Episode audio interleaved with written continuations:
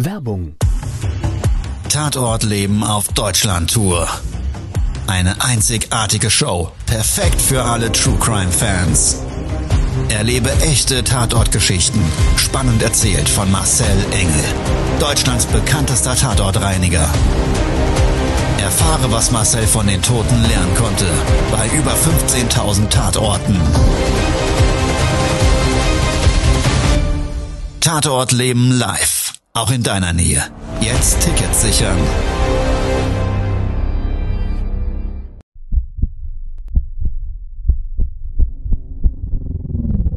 Todesursache.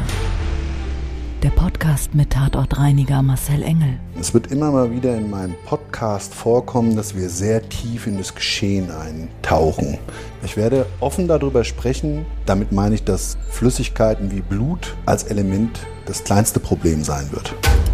Ich freue mich, wenn ich euch auf eine Gedankenreise entführen darf in meine Welt des Tatortreinigens. Todesursache. Der Podcast mit Marcel Engel. Hallo und herzlich willkommen. Schön, dass du heute bei dieser ganz, ganz besonderen Folge mit dabei bist. Mit an Bord aus meinem Team der liebe Lukas. Hallo. Der Lukas wird die Folge heute so ein bisschen begleiten, unterstützen, aber das kennst du ja schon. Er ist aus meinem Mediateam, einer der Videoproduzenten, macht hier ganz, ganz viele tolle Sachen für dich da draußen. Und wir starten jetzt gleich in die Geburtstags, in die Jubiläumsfolge. Wir runden. Wir sind nämlich bei Folge 100, Todesursache zwei Jahre. Die Zahlen und Fakten zu unserem Erfolgspodcast. Wir wurden zu einem der erfolgreichsten Podcasts Europas gewählt im Bereich True Crime. Des Weiteren haben wir über eine Million Downloads, über 70.000 Abonnenten. An alle da draußen vielen, vielen, vielen Dank dafür. Hätten wir nicht gedacht, oder? Damals, als wir angefangen haben. Niemals. Never ever. Jetzt haben wir auch noch eine kleine Hochzeit gehabt vor kurzem, nämlich Todesursache und mein True Crime Magazin Live or Die Mac sind miteinander verschmolzen. Das heißt, du wirst immer wieder, ja, gewisse Geschichten, Bilder dazu in einem Magazin finden können. Die wählen wir persönlich aus nämlich die Geschichten, wo wir sagen, die könnten für uns alle den größten Lebensmehrwert schenken. Es gibt heute eine krasse Folge. Die Jungs wissen schon Bescheid aus meinem Team. Ich habe schon mal das ein oder andere darüber erzählt. Und es wird heute, trotz aller Tragik, dass da ein Mensch gestorben ist, auch vielleicht ein bisschen lustig. Also, ich würde sagen, lieber Lukas. Jawohl. Du da draußen. Ich würde sagen, wir starten. Todesursache. Der Podcast. Der Tatort. Bei dem heutigen ja, Erzählen dieses Erlebnisses ist alles mal ein bisschen anders wie sonst. Ich sag dir gleich, um welches Opfer es ging. Es war nämlich ein Mensch, alleinstehend, ja, schon in einem stolzen Lebensalter, der an Krebs erkrankt war und einfach nicht mehr leben wollte. Hat den Freitod gewählt, hat einen Abschiedsbrief geschrieben, hat sich sauber und ordentlich, wenn man das so sagen kann, von dieser Welt verabschiedet und hat auch jedem erklärt, warum er das gemacht hat. Dieser Umstand seines Freitodes hat mich dann auf den Plan gerufen. Er war nämlich Hausmeister, Hausmeister in einem Mehrparteienhaus. 14 Einheiten, recht neu gebautes Haus, zu dem Zeitpunkt meiner Reinigung fünf Jahre alt. In einer sehr, sehr noblen Wohngegend.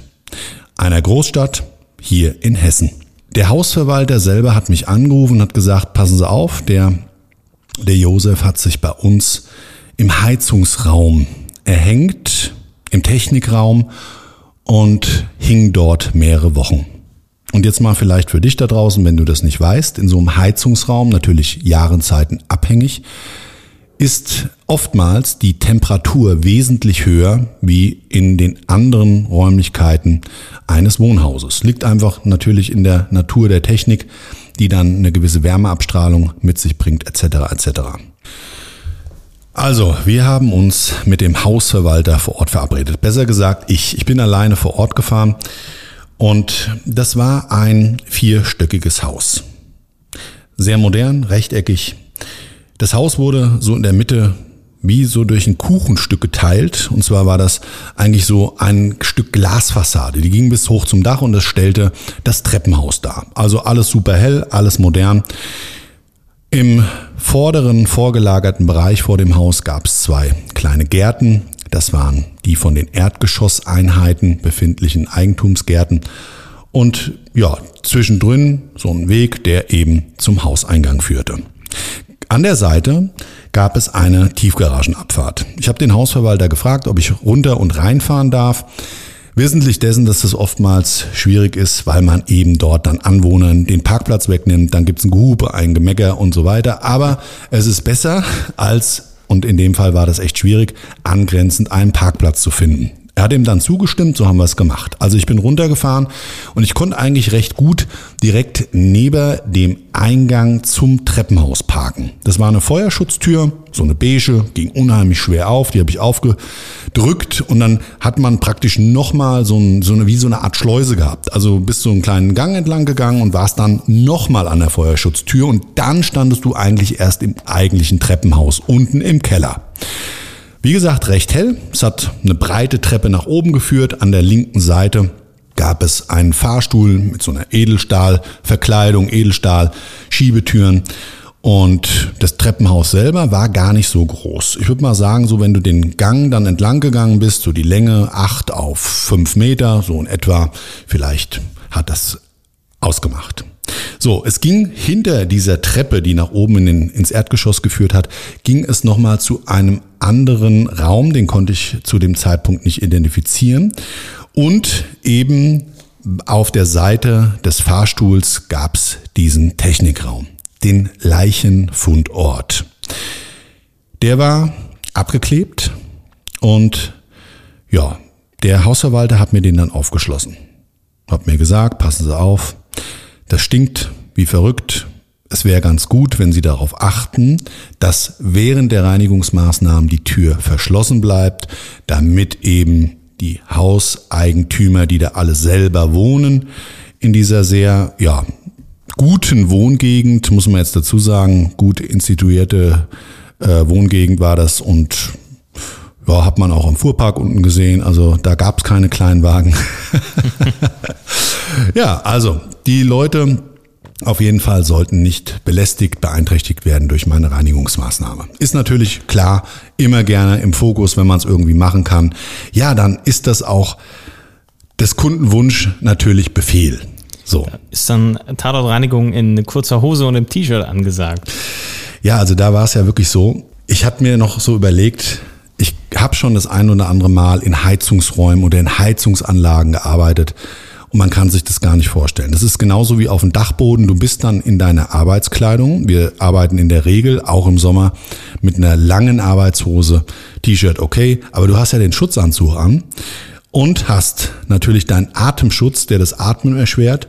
Der Körper schwitzt wie verrückt. Du verlierst im, im Standard drei bis sechs Liter, also wenn du dann immer halt nachtankst, ne, sonst bist du irgendwann trocken, wie in der Wüste Gobi. Das, das kann man sich auch überhaupt nicht vorstellen, wie, wie warm es unter diesen, obwohl die ja so dünn sind, Ja. aber wie, wie undurchlässig diese, also da wird's echt sauwarm. immer. Ja, du wirst irre. Also jeder Gummifetischist würde normalerweise in die Hände klatschen, ja, und würde sagen, yippie yay.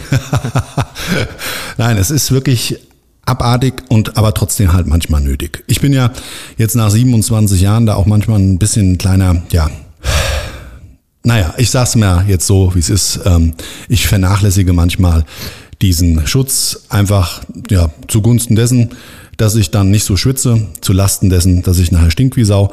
Aber ich meine, mit einer guten Seife und einer Dusche hat's das bis jetzt immer wieder weggebracht. Ist dann halt eine Zumutung, wenn du noch zwischendrin irgendwo was essen gehst oder oder. Aber das wird dann auch vermieden.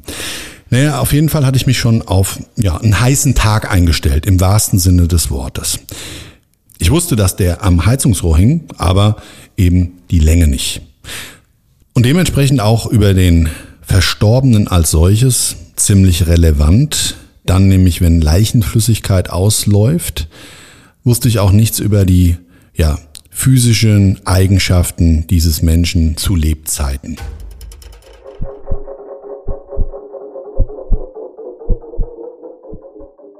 In den Raum rein, der Hausmeister mir aufgeschlossen, ein Licht an, es ging automatisch so ein LED-Licht an, es war taghell auf einmal in diesem Raum und dann sah das wirklich aus wie so ein typischer Technikraum. Wenn du das draußen noch nie gesehen hast oder auch du, lieber Lukas, dann will ich das mal kurz umschreiben.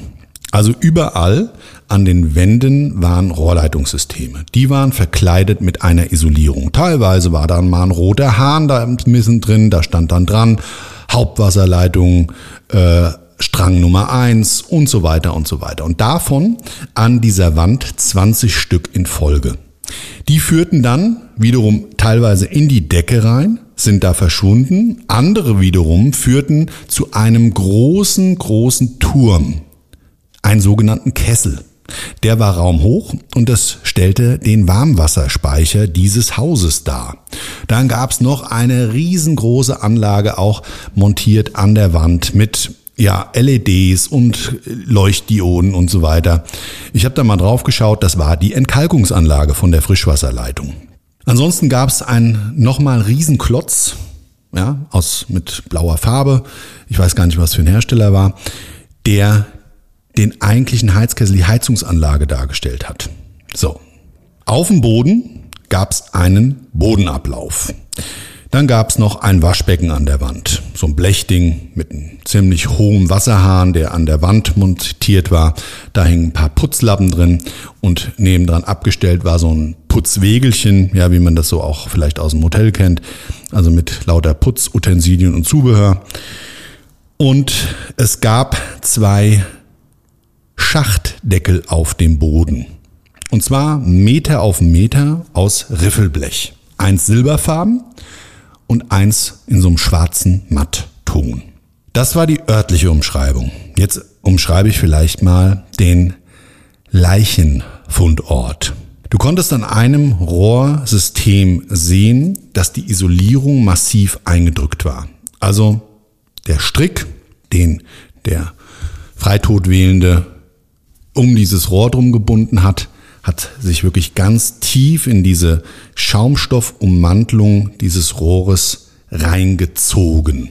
Das kommt man sehen. Das Rohr ist auch mit seiner Schellenverbindung, das hatte so 20 Zentimeter weiter eine Schelle, an der oder mit der sie äh, oder dieses Rohr beziehungsweise oben in der Decke hm. befestigt war. Also das Rohr war deckend hängend. Alles unterhalb dieses Rohres war wirklich mit so einer schwarzen, breiigen, leicht glänzenden Masse bedeckt. Das heißt, er müsste ja schon eine Weile gehangen haben. Obwohl in einem warmen Raum ja doch alles immer auch schneller geht. Genau. Ich komme vielleicht nochmal später gleich zu dem Verstorbenen. Es gab nämlich ein Gespräch und mit dem Gespräch hat sich das dann alles aufgeklärt. Ich will den Leichenfundort aber vielleicht nochmal bisschen spezifizieren. Dieser Leichenfleck, diese Biomasse, diese Flüssigkeit dieses verstorbenen Menschen, diese Überbleibsel, die haben sich ungefähr so auf vier Quadratmetern verteilt. Alles gegenläufig zu diesem Bodenablauf, der eigentlich wie so ein Gullideckel, kennt man ja so von den, von den Straßenrändern, ja, idealerweise hätte die Flüssigkeit ablaufen lassen können. War aber nicht der Fall. Boden nicht gerade, wer auch immer da mal die Bodenplatte gegossen hat, der ist irgendwie, ja, weiß ich nicht, vielleicht na, Bierchen zu viel oder I don't know. es war auf jeden Fall extrem ätzend, weil dadurch hat natürlich sich die Flüssigkeit überhin verteilt. Die Flüssigkeit ist ein Stück weit unter diesen Warmwasserkessel gelaufen. Und vor diesem Kessel gelagert war dieser silberne Schachtdeckel. Ein Meter auf Meter dieses Riffelblechs. Und ich habe schon an dem Rand dieses Schachtdeckels gesehen, dass die Flüssigkeit bis dahin gelangt ist.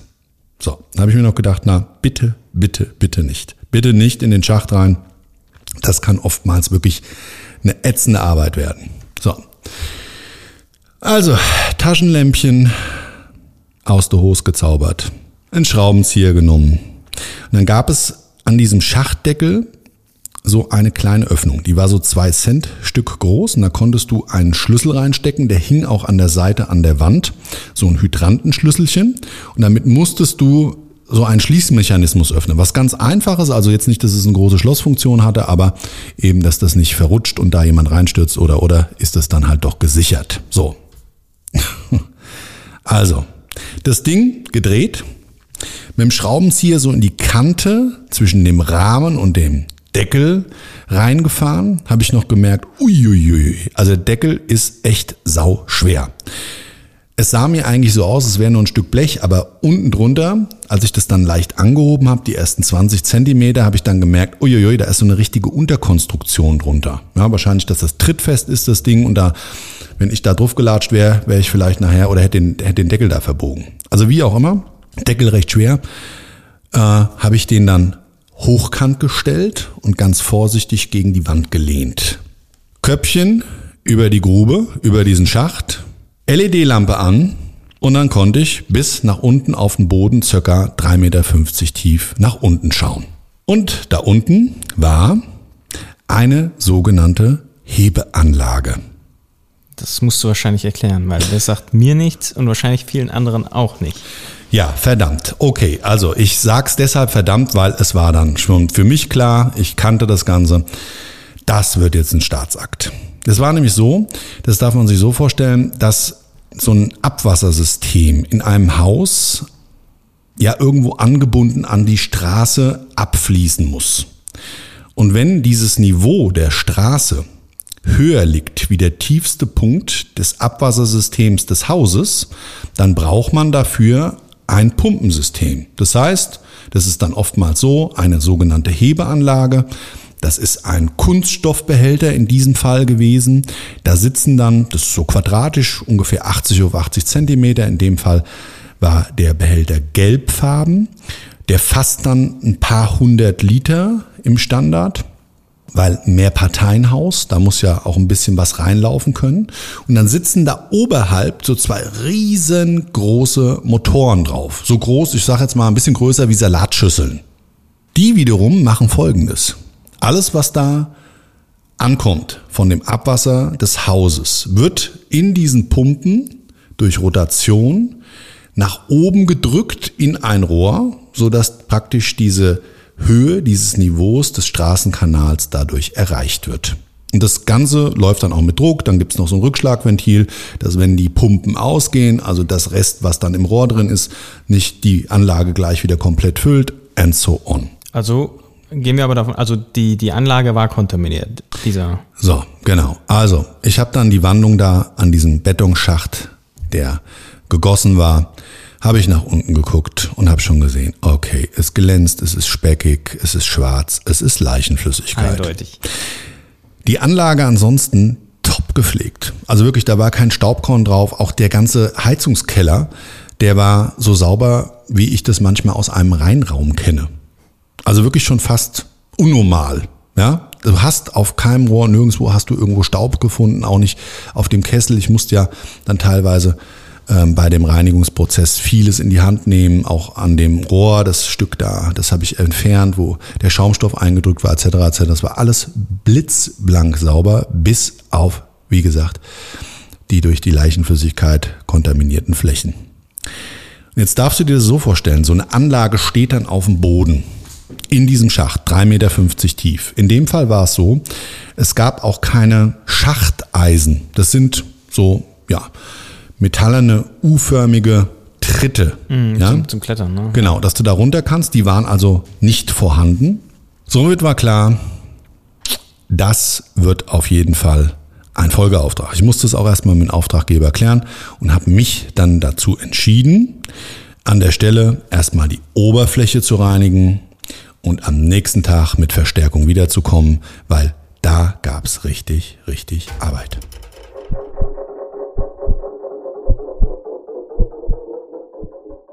Der nächste Tag. Schönstes Wetter.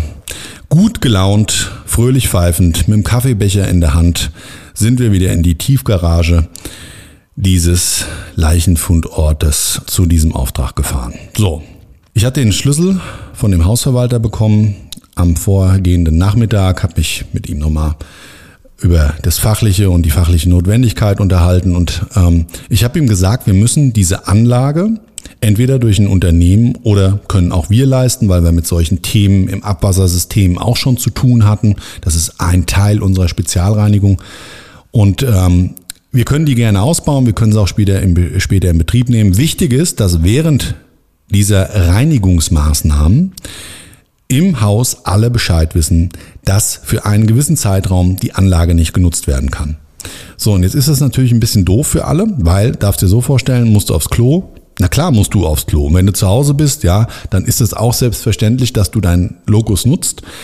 Wichtig und gut ist dann natürlich, wenn die Menschen, die die Anlagen benutzen, eben nicht spülen. Ja, weil das ist das Einzigste, was dann zum Problem werden kann. Du musst in diesen Tank rein, um ihn zu reinigen. Richtig? Genau, du musst in diesen Schacht rein. So, jetzt war das so. Keine Schachteisen, das wusste ich ja vom Vortag, habe ich eine Leiter mitgebracht. Und da ich wirklich immer großen Wert drauf lege, auch viel selber zu machen, bin ich dann da runtergestiegen. Das ist auch ein bisschen ein Kraftthema gewesen und alles, was so Kraft und ein bisschen Gewaltakt fordert, das finde ich wiederum wunderbar beim Arbeiten. wunderbar, wunderbar. Es ist ähm, einfach, ja, Arbeiten und Training zugleich. so, also, die Leiter nach unten auf dem Boden angestellt. Ich bin dann runtergekraxelt und dann habe ich gesagt, du pass mal auf, ähm, zieh mal die Leiter wieder raus, weil wenn ich die ständig da im Kreuz hinten drin hab, ja, und die mir am, am Arsch da ständig hängt, dann ich muss mich da auch bücken und so weiter und hinknien, das geht mal gar nicht, mach die Leiter weg. So, wenn was ist, sage ich dir Bescheid. Werkzeug im Austausch mit einem Seil und Eimer und so weiter und so weiter. So arbeitet man dann miteinander. Das macht auch überhaupt keinen Sinn, dass man da zu unten zusammen äh, sich einen abastet, weil es bringt einfach nichts. Hast keinen Platz und es geht dadurch nicht schneller und es wird auch nicht äh, in irgendeiner Form angenehmer für irgendeinen. So. Also, was habe ich gemacht? Ich habe in Überkopfhöhe, habe mich auf die Pumpen draufgestellt und habe in Überkopfhöhe, ich bin ja fast zwei Meter groß, ungefähr so ja, 50 Zentimeter über dem Schachtboden oben das Rohrleitungssystem von der Hausanlage zu dem Fallrohr nach unten zu dieser Hebeanlage getrennt. Warum? Wir mussten ja die Anlage komplett demontieren und ausbauen, rausheben und dann da unten drunter unter diesem Behältnis reinigen. Ja, das habe ich dann erstmal gemacht. Und es war ein sogenanntes SML-Rohr. Das ist ein Metallrohr, das ist auch schwer. Und ich habe da drin noch ein Stück der Rückstauklappe mit entfernt, um dann auch später diese recht schwere Anlage in Einzelteilen nach oben zu kriegen. Weil so ein Oschi, der wiegt schon. Ja?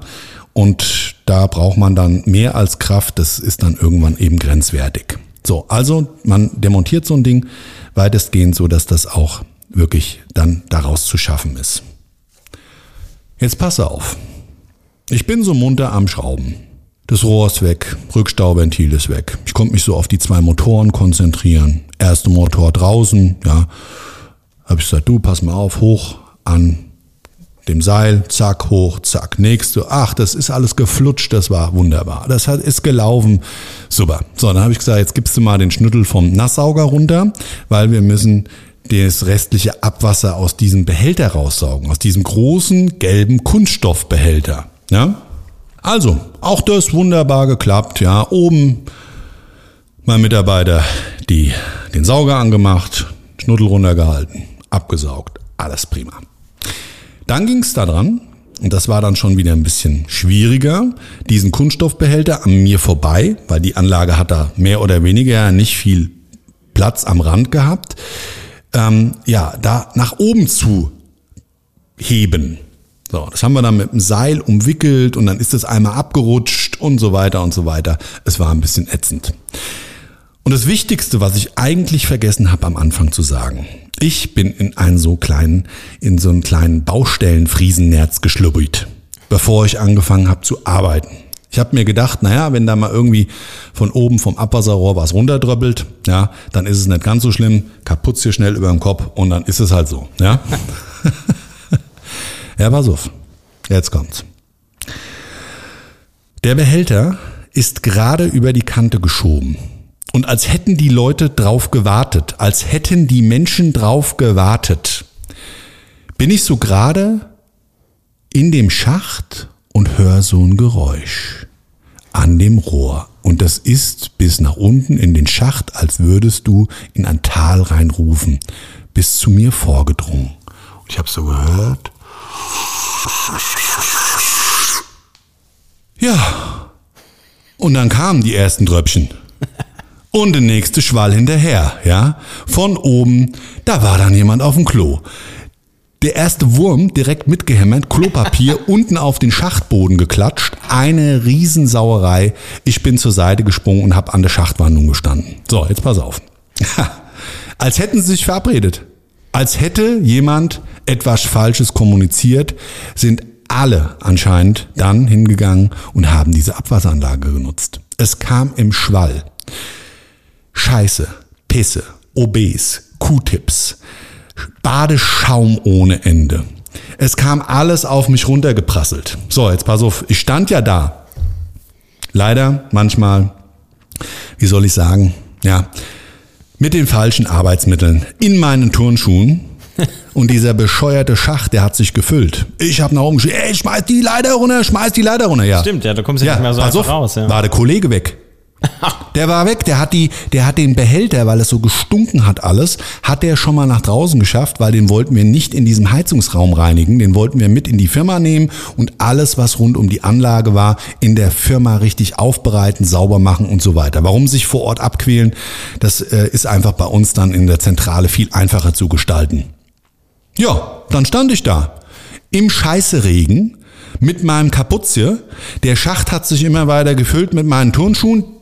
Und ja, an der Stelle, da war es schon längst überschritten. Mir stand die Scheiße und die Pisse und der ganze Abwasserkies stand mir schon bis zu den Knöchel. Ich war begeistert. Ich kann dir sagen, ich war begeistert. Ich habe da rumgeschrien, rumgeplatt, dann habe ich das Handy rausgeholt, ja. Ähm, es ist mir fast noch in die Brühe reingefallen. Ich konnte es noch abfangen, habe dann aber festgestellt beim, beim, beim schnellen Tippen und Wählen, dass ich natürlich, was hast du wohl in dem Keller? Kein Empfang, der nächste Song. Ich war begeistert. Ich sag dir's. Okay, habe ich gesagt, alles klar? Dann wartest du mal ganz geduldig. Im schlechtesten Fall ist dann irgendwann der Punkt erreicht, dass du in der Brühe aufschwimmen kannst und kannst schon wieder den Rand oben, den Beckenrand sozusagen, ja, von deiner Scheißegrube erreichen und kannst dich selber rausziehen. Oh mein Gott, ich war sowas von bedient in dem Augenblick. Aber ich, ich darf dir nur eins sagen, das ist das Witzige dabei. Ich war ja schon so ein bisschen in der Erwartungshaltung. Ich hatte eigentlich schon, wie ich das Rohr abmontiert habe, immer wieder auch so scherzeshalber gesagt, na wenn da jetzt einer, wenn da jetzt einer einen reinballert ins Rohr und hier die Spülung ankommt, dann werde ich irre, ja? Und hab, hab da noch rumgescherzt und so weiter. Ja, und dadurch, dass ich so rumgescherzt habe, habe ich mir ja so ein Bildnis davon gemacht. Das heißt, meine Erwartungshaltung hatte ich jetzt nicht unbedingt, dass ich da in Scheißeregen stehe, aber so, ja, ich habe mir es irgendwie schon so vorgestellt, dass es im schlechtesten Fall passieren könnte. Ja. Und es war wie ein Jackpot. Es war wie so ein Sechser im Lotto. Kopfkino, Erwartung erfüllt. Ja, ich meine, das ist ja super, wenn man das im Positiven hat. Ne? Man hat einen positiven Gedanken und den erreichst du dann im Leben, weil genau das eintritt, was du dir vorher vorstellst. Ne? Aber doch bitte nicht, wenn es darum geht, in der Scheiße von anderen Leuten zu duschen. Hör auf jetzt.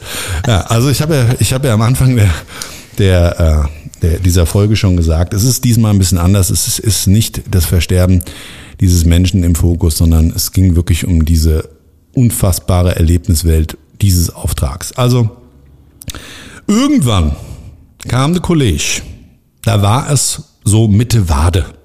Ich stand ganz locker angelehnt mit einem Bein so leicht verschränkt an dieser Beton-Schachtwand mit verschränkten Armen. Wie gesagt, diesen Baustellenfriesennerz, diesen gelben, kaputt über dem Kopf. Mittlerweile ist mir die Scheiße ständig schon mal irgendwie so über den Kopf, ge das war nicht zu vermeiden.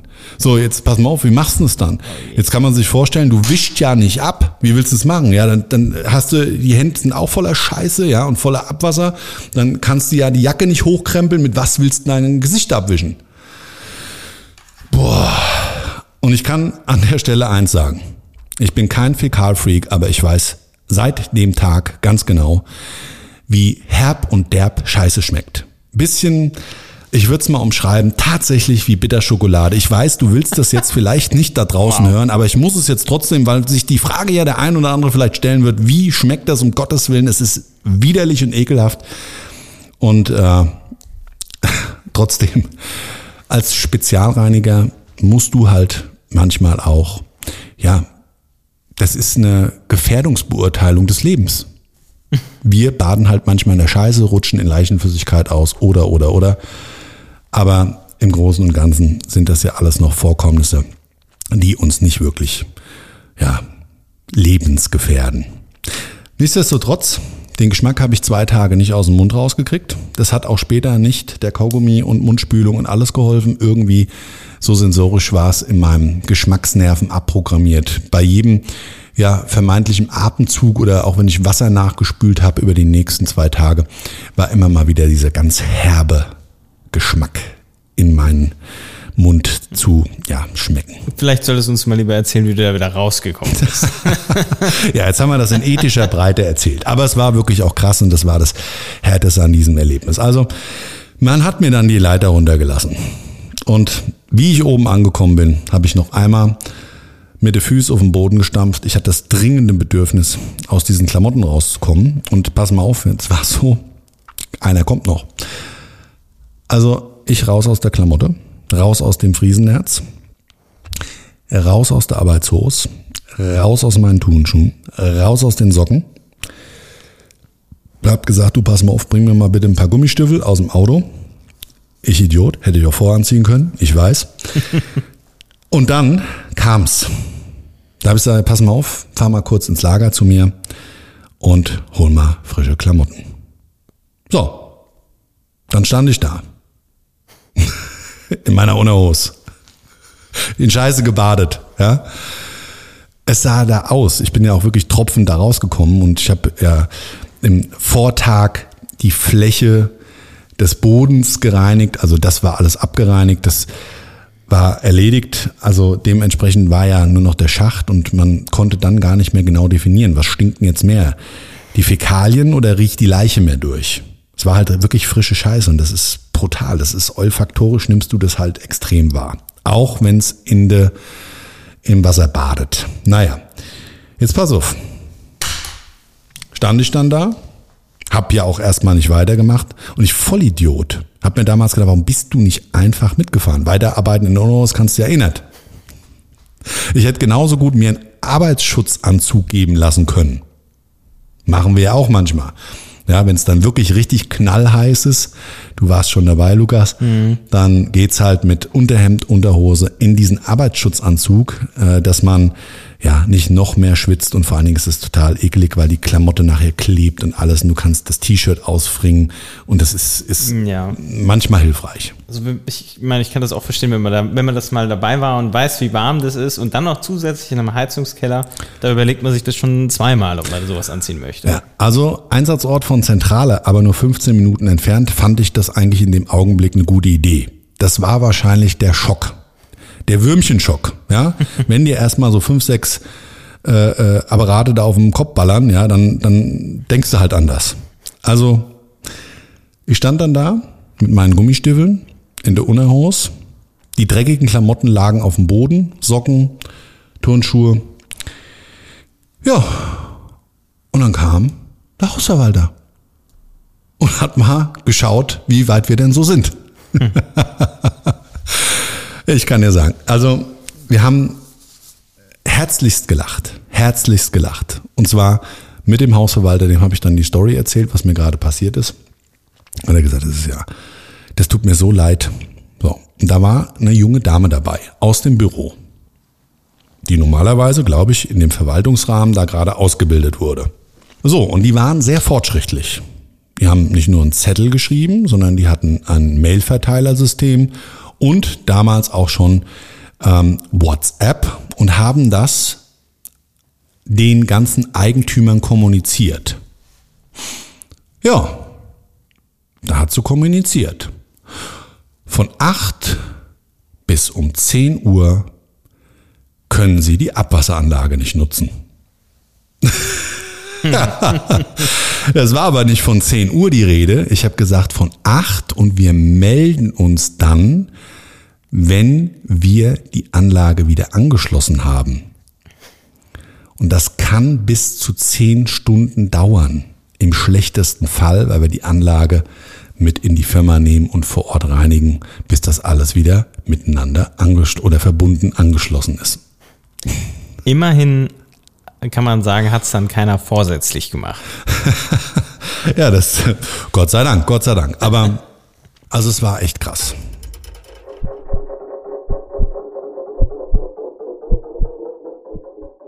Also wenn dir im Leben Scheiße passiert, dann ist es wirklich so, im wahrsten Sinne des Wortes, du kannst dich drüber aufregen, das musst du selber entscheiden, oder aber Du versuchst es mit Humor zu nehmen, weil ändern kannst du es eh nicht.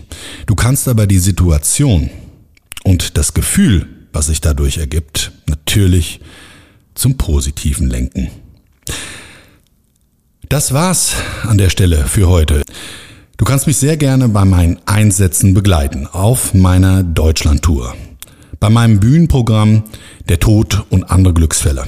Da erwartet dich spektakuläres, unzensiertes Videomaterial aus 27 Jahren Tatortreinigung.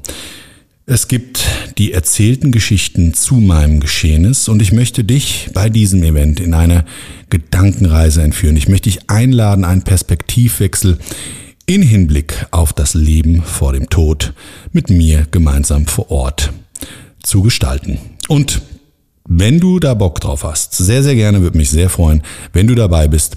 Tickets kriegst du überall im Internet und an allen bekannten Vorverkaufsstellen.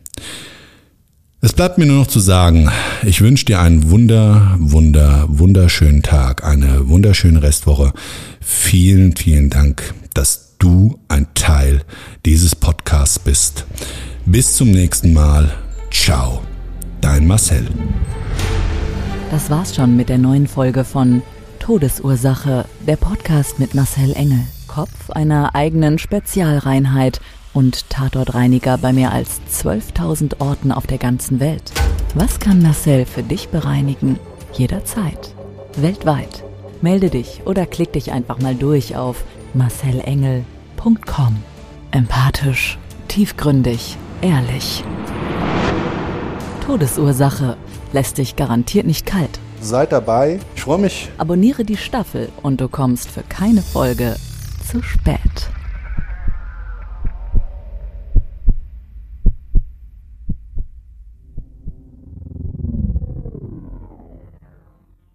Mobbing findet überall statt. In der Schule, am Arbeitsplatz, innerhalb der Familie und im Internet. Erfahren Sie in dem Kompaktbuch Ausgemobbt, wie Sie sich gegen Mobbing wehren und künftig vermeiden, zum Mobbing-Opfer zu werden. Ausgemobbt von Marcel Engel und Martin Zowak, überall im Buchhandel.